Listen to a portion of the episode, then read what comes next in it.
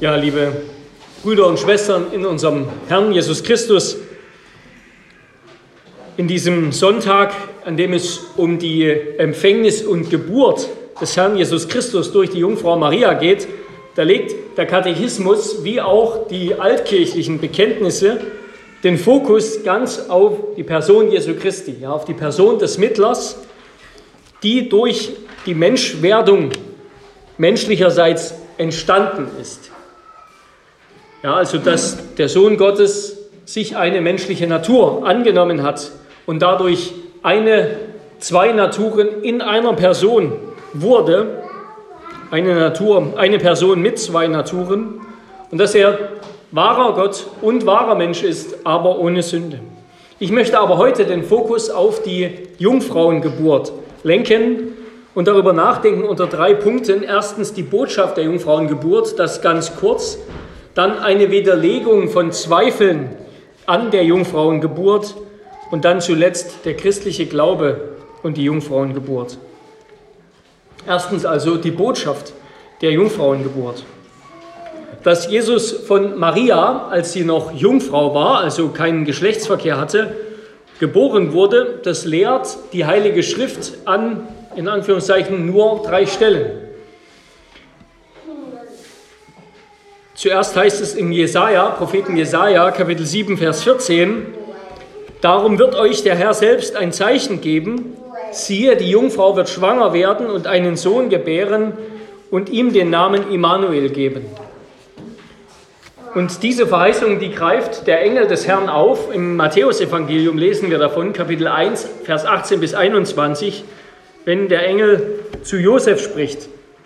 Da heißt es, die Geburt Jesu Christi aber geschah auf diese Weise, als nämlich seine Mutter Maria mit Josef verlobt war, noch ehe sie zusammengekommen waren, erwies es sich, dass sie vom Heiligen Geist schwanger geworden war.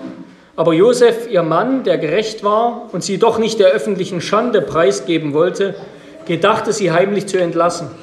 Während er aber dies im Sinn hatte, siehe, da erschien ihm ein Engel des Herrn im Traum. Der sprach, Josef, Sohn Davids, scheue dich nicht, Maria zu, zu deiner Frau zu nehmen, deine Frau zu dir zu nehmen, denn was in ihr gezeugt ist, das ist vom Heiligen Geist.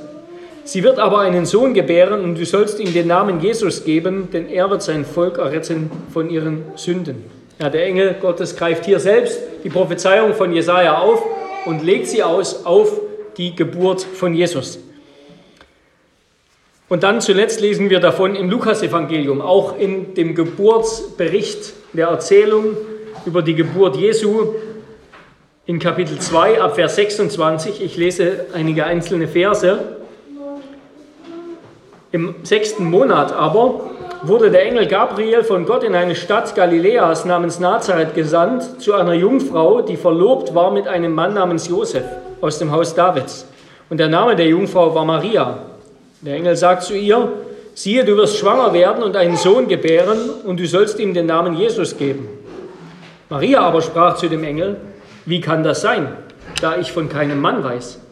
Und der Engel antwortete und sprach zu ihr, der Heilige Geist wird über dich kommen und die Kraft des Höchsten wird dich überschatten. Darum wird auch das Heilige, das geboren wird, Gottes Sohn genannt werden. Denn bei Gott ist kein Ding unmöglich. Was bedeutet die Jungfrauengeburt Jesu, dieses einmalige Wunder in der Geschichte der Menschheit? Erstens, die Jungfrauengeburt Jesu, die macht deutlich, dass die Rettung Israels und auch die Rettung aller Menschen allein von Gott ausgehen oder kommen musste. Ja? Die Rettung Israels, die Rettung aller Menschen kann und allein kann nur von Gott herkommen.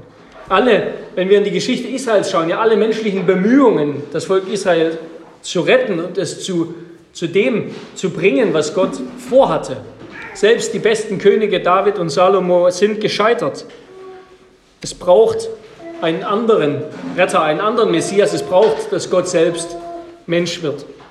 Zweitens, die Jungfrauengeburt. Erstens, als Jungfrauengeburt macht deutlich, dass die Rettung allein von Gott kommen kann, die Rettung Israels und aller Menschen. Zweitens, die Jungfrauengeburt zeigt, dass Jesus der Sohn Gottes war. Ja, der ewige Sohn, er nahm sich eine menschliche Natur zu seiner göttlichen Natur hinzu an und in seine göttliche Person auf. Ja, wir könnten jetzt hier sehr viel nachdenken, das ist auch wichtig, über die, die Einheit der Naturen, der beiden Naturen in der Person des Mittlers, in der Person Christi. Das werden wir jetzt nicht tun, wir legen jetzt mal den Fokus auf die Jungfrauengeburt. Aber das zeigt es ja. Der, der geboren wurde, das ist nicht ein Mensch wie jeder andere, der eben in diesem Moment sozusagen das Tageslicht erblickt hat zum ersten Mal, sondern es ist der Sohn Gottes, der ins Fleisch gekommen ist, der Mensch geworden ist. Und darum ist Jesus von Nazareth der lebendige Gott von Geburt an, als Säugling, als schon Embryo im Leib seiner Mutter. Und drittens, die Jungfrauengeburt zeigt, zeigt, wie Jesus ein wahrer Mensch sein konnte, ohne an der Sünde der Menschheit teilzuhaben. Ja, die Jungfrauengeburt, die gibt uns nicht einen übermenschlichen Jesus, irgendeinen Superhelden Jesus, sondern einen durch und durch menschlichen Jesus aus Fleisch und Blut, aber eben ohne Sünde. Einen, der vom Ungehorsam Adams, von der Sünde Adams nicht befleckt war. Und deshalb war er auch in der Lage, unsere Sünde zu tragen. Ja, Jesus war nicht von seiner eigenen Sünde befleckt und gehindert, sondern konnte unsere Sünde sühnen. Und hier, hier dringt das Wunder der Jungfrauengeburt direkt zum Kern des Evangeliums, weil Jesus ohne Sünde empfangen wurde und geboren wurde. Deshalb kann er unsere Sünde tragen. Ja, hier geht es direkt um den Kern des Evangeliums. Und damit komme ich zu zweitens zu Widerlegung von Zweifeln an der Jungfrauengeburt. Sechs Einwände, sechs Zweifel an der Jungfrauengeburt, gegen die Jungfrauengeburt möchte ich, ähm, möchte ich besprechen oder möchte ich widersprechen. Ein erster Einwand, der der Wissenschaft. Naturwissenschaftlich gesprochen ist eine Jungfrauengeburt unmöglich beziehungsweise nicht beobachtet. Die, der gewöhnliche wissenschaftlich nachvollziehbare Vorgang einer Empfängnis mit folgender Geburt, der beinhaltet immer die Befruchtung einer weiblichen Eizelle durch eine männliche Samenzelle. Soweit die Feststellung der Wissenschaft, ja. Und dann eben die Aussage, eine Jungfrauengeburt ist nicht möglich, eine, eine Geburt ohne vorherigen sexuellen Kontakt zwischen einem Mann und einer Frau.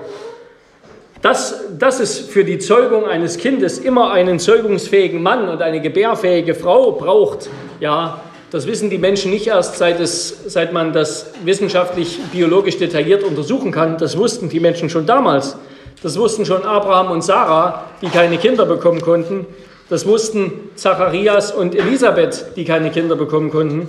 Die Menschen auch in der Antike wussten, dass es dafür einen Mann und eine Frau braucht. Ja die waren auf Wunder, wenn man ins Neue Testament schaut, auch schon wenn man ins Alte Testament schaut, denken wir an das Lachen Sarahs über die Ankündigung Gottes, sie würde in ihrem Alter nochmal ein Kind bekommen. Die Menschen waren damals in Bezug auf Wunder ähnlich kritisch wie heute. Ja, das waren keine, keine, keine Deppen, denen man eben einfach alles erzählen konnte, wenn man es religiös eingekleidet hat. Die waren in Bezug auf Wunder ähnlich kritisch wie heute und wollten es nicht glauben. Also diese Sache an sich, die da behauptet wird, die, dieser Einwand, den kannten die Menschen damals schon. Die Naturwissenschaft, die beobachtet und untersucht Phänomene, die in der Natur stattfinden. Sie hat keine Mittel, keine Werkzeuge, um zu verifizieren oder zu falsifizieren, ob übernatürliche Ereignisse stattfinden können oder ob übernatürliche Ereignisse stattgefunden haben. Ein Wunder aber ist per Definition ein außergewöhnlicher Vorgang, der entweder den Rahmen der Naturgesetze sprengt oder in dem Kräfte wirksam werden gegen die in der Natur normalerweise wirksamen Kräfte. Also ein Wunder muss nicht unbedingt heißen, dass der Rahmen der Naturgesetze einfach außer Kraft gesetzt wird. Es kann eben auch heißen, also quasi, dass eine Gegenkraft aufgebracht wird, mit der wir aber normalerweise nicht rechnen. Ja, dass eben ein toter Leib plötzlich nicht weiter verfault, sondern dass das Herz dieses toten Menschen wieder zu schlagen beginnt. Aber es, ein Wunder ist per Definition ein außergewöhnlicher Vorgang. Es geht also nicht darum, bei der Jungfrauengeburt, was laut den Naturgesetzen möglich ist, sondern ob Gott in der Lage ist, jenseits der Naturgesetze und darüber hinaus zu wirken, um seine Ziele zu erreichen. Und da diese Naturgesetze seiner Macht unterstehen, ist das zu bejahen. Ja, Gott kann außerhalb der Naturgesetze wirken. Wir werden gleich nochmal darüber nachdenken. Also die Frage der Jungfrauengeburt zu beantworten, ist nicht an der Wissenschaft. Mittels eines Wunders ist eine Jungfrauengeburt biologisch möglich und hat tatsächlich stattgefunden. Zweiter Einwand, der der Philosophie. Da wird eingewandt, dass die Jungfrauengeburt rechnerisch sehr unwahrscheinlich ist. Also es ist wahrscheinlicher, wenn man alle Vorgänge, wie sie so stattfinden, anschaut, dass sie nicht stattgefunden hat. Aber erstens, also als Antwort darauf, es ereignen sich in der Geschichte auch unwahrscheinliche Dinge, auch in der normalen menschlichen Geschichte, unerwartete, plötzliche Dinge. Und zweitens, rechnerisch ist die Verdammnis der Sünder, die ewige Verdammnis aller Sünder als, als Destination, als Ziel, an dem alle Menschen ankommen, das, was mit höchster Wahrscheinlichkeit eintreten wird, ja, wenn wir nicht mit der Gnade Gottes rechnen. Ja, wenn wir nicht das Aber oder das Dennoch des Evangeliums in Betracht ziehen, dann ist das, ja, das Gericht, das ewige Gericht, das Wahrscheinlichste. Ja, denken wir an Epheser 2, Vers 4. Gott aber, der reich ist an Barmherzigkeit. Gott hat die Welt aus nichts erschaffen. Er lenkt sie in jedem Moment. Er braucht keine Einwilligung von Menschen, um seinen Willen durchzuführen. Eine Jungfrauengeburt ist sehr unwahrscheinlich und gerade deshalb nennen wir sie ein Wunder. Der Gott, der sich auf den, Heiligen, auf den Seiten der Heiligen Schrift offenbart, ist ein Gott, der Wunder tut. Auf den Punkt werden wir nochmal zurückkommen. Das ist ganz entscheidend. Der Gott, der sich uns offenbart, ist ein Gott, der Wunder tut. Der dritte Einwand, der der Mythologie. Also in der Antike wurde behauptet, dass solche Jungfrauengeburten auch andere antike Persönlichkeiten hatten. Ja? Perseus ist ein, Griech, ein Grieche, Alexander der Große, Herakles, Plato, all die, diese Männer hätten auch eine Jungfrauengeburt erlebt. So wird es eben behandelt und wird dann gesagt, ja, die Jungfrauengeburt Jesu ist auch nicht mehr als eine Sage. Aber erstens ist in diesen Geschichten, Geschichten von der Geburt dieser Männer häufig vom Verkehr zwischen Göttern und Menschen die Rede, der dann Nachkommen erzeugte, also streng genommen nicht von Jungfrauengeburt, sondern eben von irgendeinem Einfluss von Göttern. Und zweitens, die, die frühen Christen, die kannten all diese Geschichten von anderen ähm, sogenannten Jungfrauengeburten. Sie hielten sie aber für frei erfunden, während sie der Jungfrauengeburt Jesu, die Jungfrauengeburt Jesu für ein historisches Faktum hielten. Also die, die frühen Christen haben schon unterschieden. Die haben nicht einfach gesagt, Jungfrauengeburt, ja, Wunder, ja, also gab es das sicherlich auch hier und da und überall. Jungfrauengeburt, nein. Schon die frühen Christen haben geglaubt, das war nur ein einziges Mal geschehen, nämlich als Gott das bei Jesus getan hat.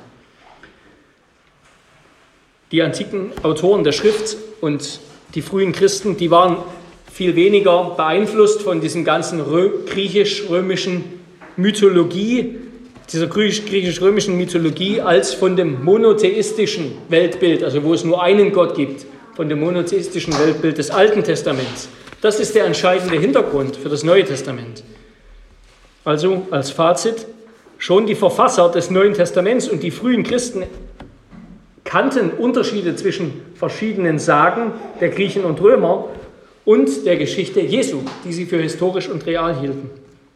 Vierter Einwand, Ausschmückung.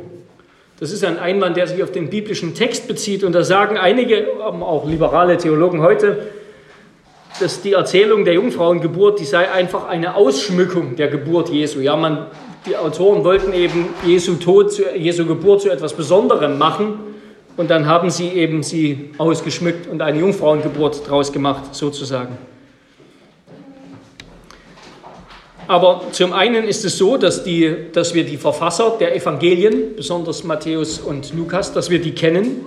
Und das wird auch in der Regel nicht angefochten, dass das, dass das der Jünger Matthäus oder Levi war und dass der Lukas ein Bekannter der frühen Christen war, der lange mit Paulus gereist ist und so weiter. Und dass diese Jünger Jesus gut kannten, dass sie Maria kannten.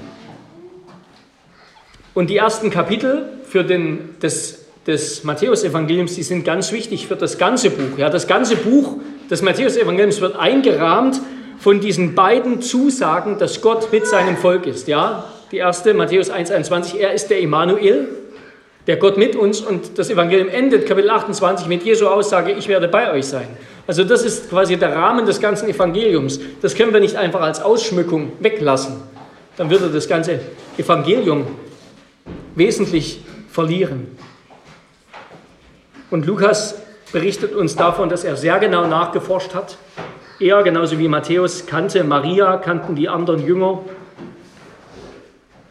Die Echtheit von Matthäus und Lukas wird nicht angezweifelt. Ihre Abfassungszeit ist sehr früh nach den Ereignissen, also wahrscheinlich schon zwischen den Jahren 65 und 90 nach Christus. Das heißt, zwei Generationen nach Jesu Geburt wurden diese Berichte verfasst. Im Vergleich dazu, die, die Geschichte oder die, die Erzählung über die Herkunft Alexanders, die wurde von Plutarch verfasst, 450 Jahre nach dem Leben Alexanders des Großen. Ja? Diese Geschichten wurden quasi in der Lebenszeit eines Menschen verfasst. Und auch viele andere frühe christliche Autoren der ersten Generation, Ignatius von Antiochia und andere, haben die Jungfrauengeburt schon als ein historisches, allgemein anerkanntes Glaubensgut argumentiert. Ja, die, haben nicht mehr, die haben nicht mehr argumentiert und rumdiskutiert über die Jungfrauengeburt, sondern die haben die einfach als ein Faktum hingestellt in ihren Schriften. Ja, das heißt, die war schon in der ersten Generation Christen war das schon allgemein anerkanntes Glaubensgut und nichts mehr Außergewöhnliches, über das man noch diskutiert hätte. Die biblischen Berichte, im Gegensatz zu den apokryphen Evangelien, im Gegensatz zu anderen Berichten, eben zum Beispiel über die Geburt Alexanders, die betreiben keine Schönfärberei, sondern sie berichten auf schlichte Weise. Ein fünfter Einwand, fünfter Einwand ist der der Theologie dass die Evangelien theologische Erzählungen seien und keine historischen Berichte. Und das stimmt auch. Ja? Die Evangelien sind theologische Biografien, theologische Porträts Jesu. Sie erzählen nicht einfach nur die nackten Fakten. Ja? Es ist nicht einfach nur ein Lebenslauf, den wir da bekommen. Ist auch nicht so, wie wir heute Geschichte erzählen, also quasi chronologisch von Anfang bis Ende, zeitlich geordnet. So erzählen die Evangelien nicht. Sie erzählen häufig thematisch geordnet. Ja, da werden Dinge anders miteinander verquickt, zusammengebracht.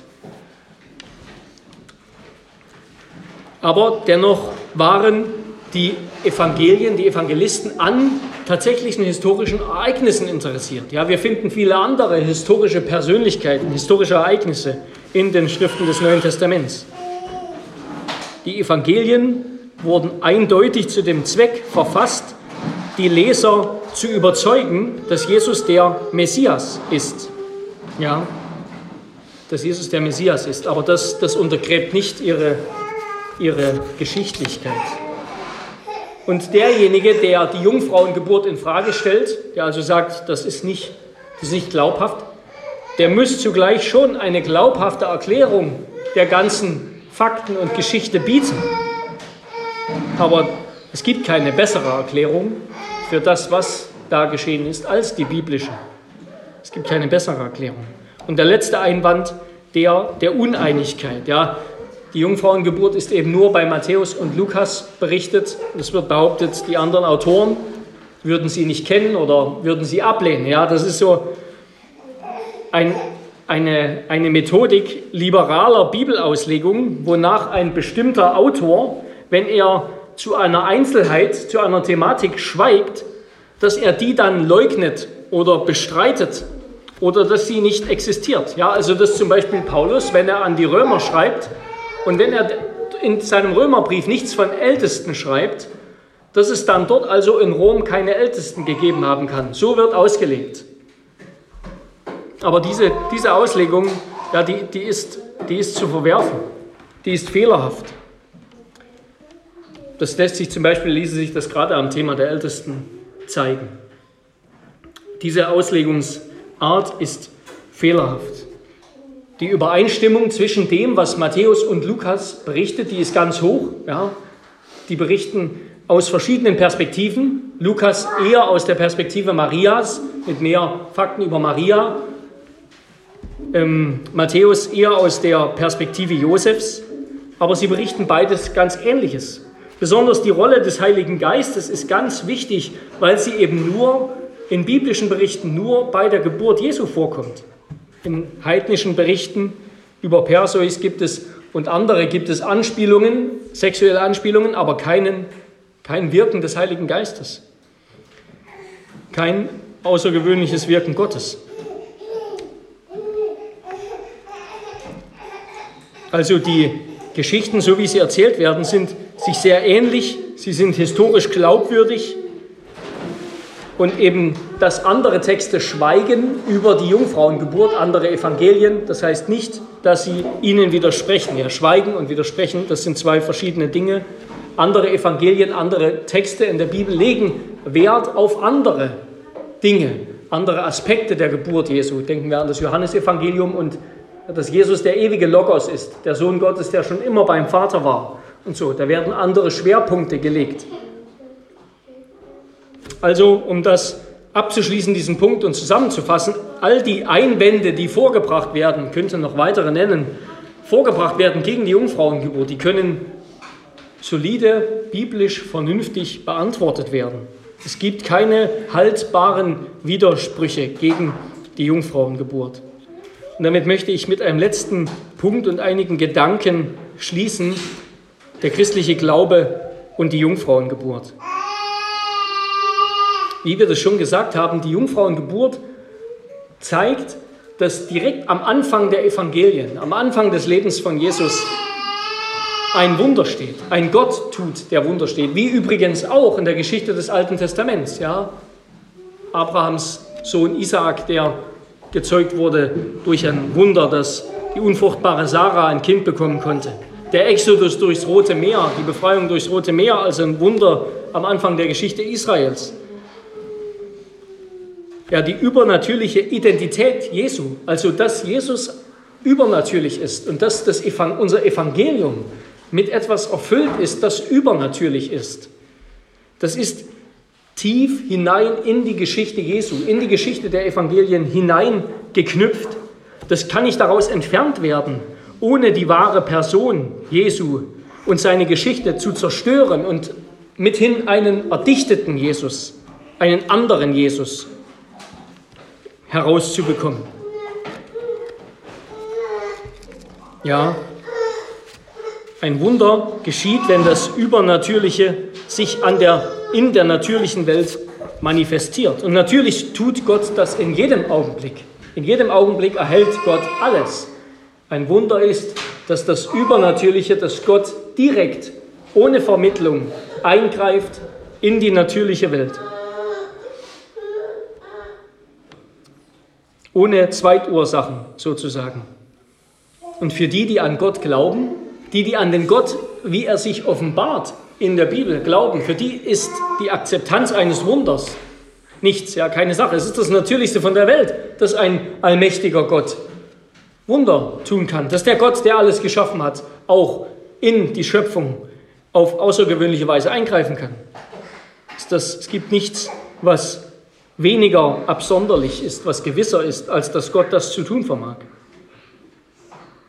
Wer aber das heraustrennen will, wer die Botschaft des Evangeliums so anpassen will, dass die Menschen des 19., des 20., und 21. Jahrhunderts und auch die, die Naturwissenschaft, die Religionskritik dieser Zeit, dass, dass sie dem entspricht, dass das Evangelium dem entspricht, der verdreht Jesus, der verdreht das Evangelium. Der liberale Jesus, der ist nichts weiter als ein Vorbild für Menschlichkeit, der Bote eines lieben Gottes, der Vertreter einer Religion ohne Wahrheit und Dogma, damit er eben den Ansprüchen der Menschen, der Religionskritik der Naturwissenschaft, wie sie das, vor allem das 19. Jahrhundert ist da ganz wichtig für die liberale Theologie, aber auch des 20. Jahrhunderts, dass sie deren Ansprüchen entspricht. Aber er ist eben kein Retter mehr. Er ist kein Retter mehr von Sünde, Tod und Gericht. Natürlich wäre so eine Botschaft, ein Evangelium ohne Übernatürliches, wäre viel einfacher zu glauben. Das könnten die Menschen viel einfacher akzeptieren, ja? Natürlich. Aber wozu? Wozu einen Jesus ohne Wunder? Wozu an einen Gott glauben, der keine Macht hat, das Außergewöhnliche zu vollbringen, zu heilen, den Tod zu überwinden, der keine Wahrheit hat, sondern einfach nur lieb ist, der keine echte Gerechtigkeit einfordert. Wozu an so einen Jesus glauben? Und deshalb ist der Liberalismus, der so einen Jesus machen will, damit die Menschen ihn glauben können, ist der, der Totengräber der Kirche. Jesus ohne Wunder, Jesus ohne Jungfrauengeburt. Und wenn man die Jungfrauengeburt das erste Wunder wegnimmt, dann heißt das, dass auch alles andere in sich zusammenfällt. Das ist nicht mehr Jesus. Eine Botschaft der Evangelien ohne Wunder ist kein Evangelium mehr, ist keine gute Botschaft mehr. Ist irgendwie noch ein Motivator und vielleicht ein Trostpflaster, aber nicht mehr. Aber damit nochmal ein weiterer Gedanke. Was bringt es uns über eine vernünftige biblische Begründung der Jungfrauengeburt nachzudenken heute in unserer Zeit? All diese Einwände, die ich jetzt gerade widerlegt habe. Ja, damit lockt man heute niemanden mehr hervor. Das interessiert niemanden.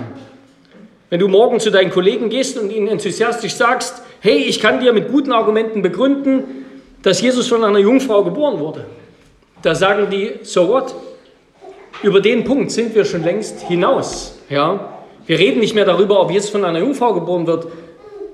Wir reden darüber, ob es überhaupt Übernatürliches gibt. Und wenn es das gibt, ob's, ob das in unser Leben trifft und ob wir das brauchen. Das brauchen wir nicht mehr. Das gibt es nicht. Die Menschen können mit Gott insgesamt nichts mehr anfangen. Mit der Jungfrauengeburt und mit einzelnen Wundern brauchen wir da gar nicht erst anfangen. Aber ich denke, gerade da müssen wir den Menschen in unserer Zeit versuchen zu vermitteln, dass wir genau das brauchen. Wir brauchen einen übernatürlichen Gott. Wir brauchen einen Gott, der Wunder tut. Und ein Heiland, der niemand anders ist als Gott Mensch geworden. Warum brauchen wir das? Wir brauchen das wegen der Sünde, wegen dem Zustand, in dem die Welt eigentlich ist. Und deshalb müssen wir mit den Menschen über Sünde reden. Wir müssen mit den Menschen über die die, die, Zerstör, die Zerstörung des Menschen, der menschlichen Natur, des, der menschlichen Geschichte reden, so wie sie wirklich ist. Wie verderbt, wie zerstört der Mensch ist. Erst wenn wir das wieder beginnen zu verstehen, dann wird uns die Not wieder nach einem echten Gott rufen lassen. Dann wird die Not die Menschen wieder nach einem echten Gott rufen lassen. Die Menschen, die wirklich Folgen der Sünde in ihrer schlimmsten Form, vielleicht in Form eines Krieges, erfahren, mit all seinen Schrecken und Perversitäten, die fangen an, nach einem echten übernatürlichen Gott zu fragen, weil alles andere witzlos ist, unnütz.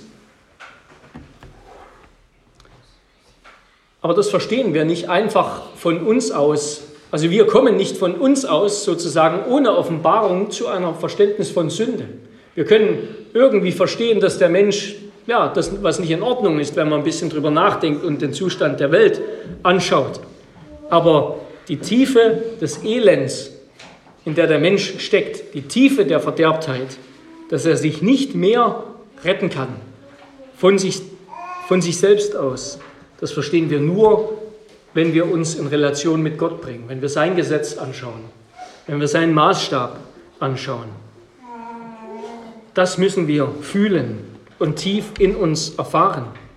Und deshalb müssen wir mit den Menschen über Sünde reden, müssen ihnen zeigen, wie kaputt die Welt und ihr Leben ist und woher das herrührt.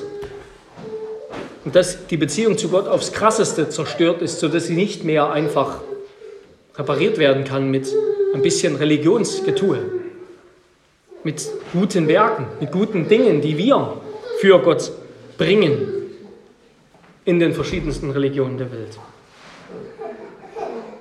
Ja, wer das begriffen hat, der verlangt nach einem wirklichen Heiland, der wirklich Wunder tut.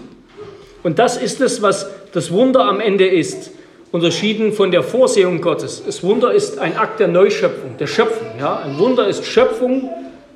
Das, was alltäglich passiert, ist Providenz, ist Vorsehung. Wir brauchen Neuschöpfung, einen Gott, der neu macht. Wir brauchen einen Gott, dessen Liebe mit allmächtiger Hand zum Wunder ausholt, um uns aus der Sklaverei der Sünde und des völligen Ruins, in dem diese Welt steht, zu schauen, äh, zu, zu retten. Und das hat einen Anfang genommen in der Menschwerdung Jesu aus dem Schoß der Jungfrau Maria. Und es hat seinen Höhepunkt gefunden, als er aus der Finsternis des Grabes erstanden ist am Ostermorgen. Und es ist immer wieder ein Wunder, wenn tote Sünder lebendig werden zum Glauben. Am Ende geht es bei einem Wunder und bei der Jungfrauengeburt um Glauben oder Nicht-Glauben, um unser Gottesbild. Entweder wir haben einen allmächtigen Gott oder nicht. Dann haben wir nur einen unwirklichen, kraftlosen Jesus. Ja, wir, wie reden wir mit unseren ungläubigen Nachbarn darüber. Wir müssen verstehen, dass wir einen Gott brauchen, der übernatürlich ist, der Wunder tut, weil unser Zustand so verloren ist. Er vermag uns wirklich zu erlösen. Ja? Gottes Wesen ist eben größer, als dass wir das verstehen können. Ja? Wer braucht einen Gott, den wir auf dem Reißbrett, den wir in der Naturwissenschaft auseinandernehmen, verstehen können. Aber der wahre Gott, der ist geheimnisvoll, der wirkt geheimnisvoll, der wirkt eine Jungfrauengeburt. Aber in seiner geheimnisvollen Identität und Macht können wir zur Ruhe kommen, weil sie größer ist als wir, weil sie uns trägt und hält. Seine Liebe ist nicht nur guter Wille, sondern Gottes Wille. Seine Liebe schenkt uns Leben.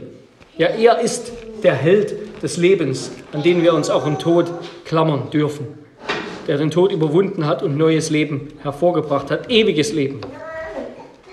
Amen. Lasst uns beten. Herr unser Gott, wir preisen dich für das Wunder der Jungfrauengeburt, dass du deinen Sohn gesandt hast in diese Welt und dass er ins Fleisch gekommen ist, dass er Mensch geworden ist, auf diese wunderbare Weise, die wir eben wissenschaftlich nicht nachvollziehen können, die wir nicht erklären können, sondern die du auf geheimnisvolle Art gewirkt hast, eben durch eine Jungfrauengeburt. Und wir wollen damit verstehen, dass du ein Gott bist, der Wunder tut, der über unser Maß an Verständnis und Erklärungsversuchen dieser Welt unendlich weit hinausgeht. Der Sünde und Gottlosigkeit sehr ernst nimmt, sodass jeder, der sich gegen dich auflehnt, in Ewigkeit verdammt wird und der doch zugleich noch größer ist als das Gericht und die Hölle, der du selbst unseren ewigen Tod auf dich genommen hast, der du das alte, verdammte Leben am Kreuz mit dir genommen hast ins Gericht und ein für allemal hinfortgetan, hinweggetan hast, der du ein neues Leben, eine neue Schöpfung hervorgebracht hast, die eben begonnen hat, als Jesus Mensch wurde und die auch in unserem Leben ihren Anfang genommen hat, Herr, möchte sie noch im Leben vieler ihren Anfang nehmen. In Jesu Namen. Amen. Wir wollen auf die Predigt antworten mit dem Lied aus dem Gesangbuch Gott sei Dank durch alle Welt, Nummer 11, Strophen 1 bis 3 und 6 bis 7. Gott sei Dank durch alle Welt, Nummer 11, Strophen 1 bis 3 und 6 bis 7.